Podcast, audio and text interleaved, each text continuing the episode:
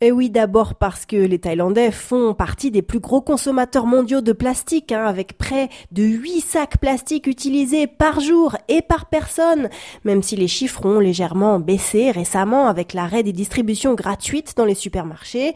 Mais en plus de cela, la Thaïlande reçoit environ 150 000 tonnes par an de déchets importés, notamment en provenance des pays européens. Et les militants ici se battent pour faire interdire ces importations et mettre les Européens devant leurs responsabilités responsabilité. Avec le confinement, la pollution marine liée aux masques et repas à emporter a encore augmenté, même si la trêve touristique et l'arrêt des bateaux a permis à certaines zones de respirer. C'est d'ailleurs toute la question.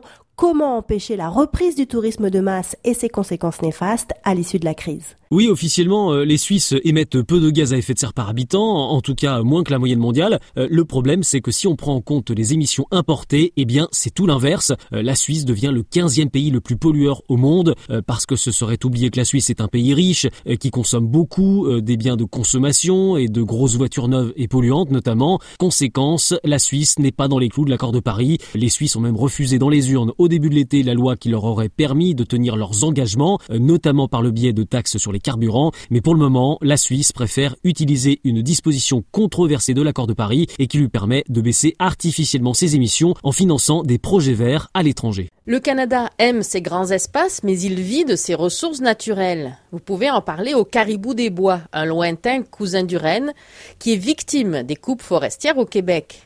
Conscient du problème, le gouvernement canadien sortant s'engage à créer des aires protégées sur 25% du territoire d'ici 2025. Un objectif très louable, mais à prendre avec un grain de sel. Actuellement, seuls 13% des terres sont à l'abri, surtout dans le Grand Nord. Mais le confinement a poussé les populations locales à se mobiliser pour mieux protéger un bout de forêt, une montagne, une rivière sauvage. Au rythme actuel, la Côte d'Ivoire devrait ne compter que 2 millions d'hectares de forêt en 2035 contre moins de 3 millions aujourd'hui et 7,8 millions d'hectares il y a 30 ans. Cette déforestation rapide a des conséquences pour la faune. Des espèces sont hautement menacées. Elle a aussi des incidences sur les périodes pluvieuses qui se décalent et sont de plus en plus courtes, ce qui bien sûr a des conséquences directes sur l'agriculture. L'État qui a adopté un nouveau code forestier il y a trois ans ambitionne de porter le couvert forestier à 20% du territoire contre 9% actuellement. Pour ce faire, il lance chaque année de vastes opérations de planting. 1 300 000 arbres plantés en 2019, 5 400 000 en 2020, mais les experts poussent surtout pour des politiques de protection des forêts existantes plus efficaces.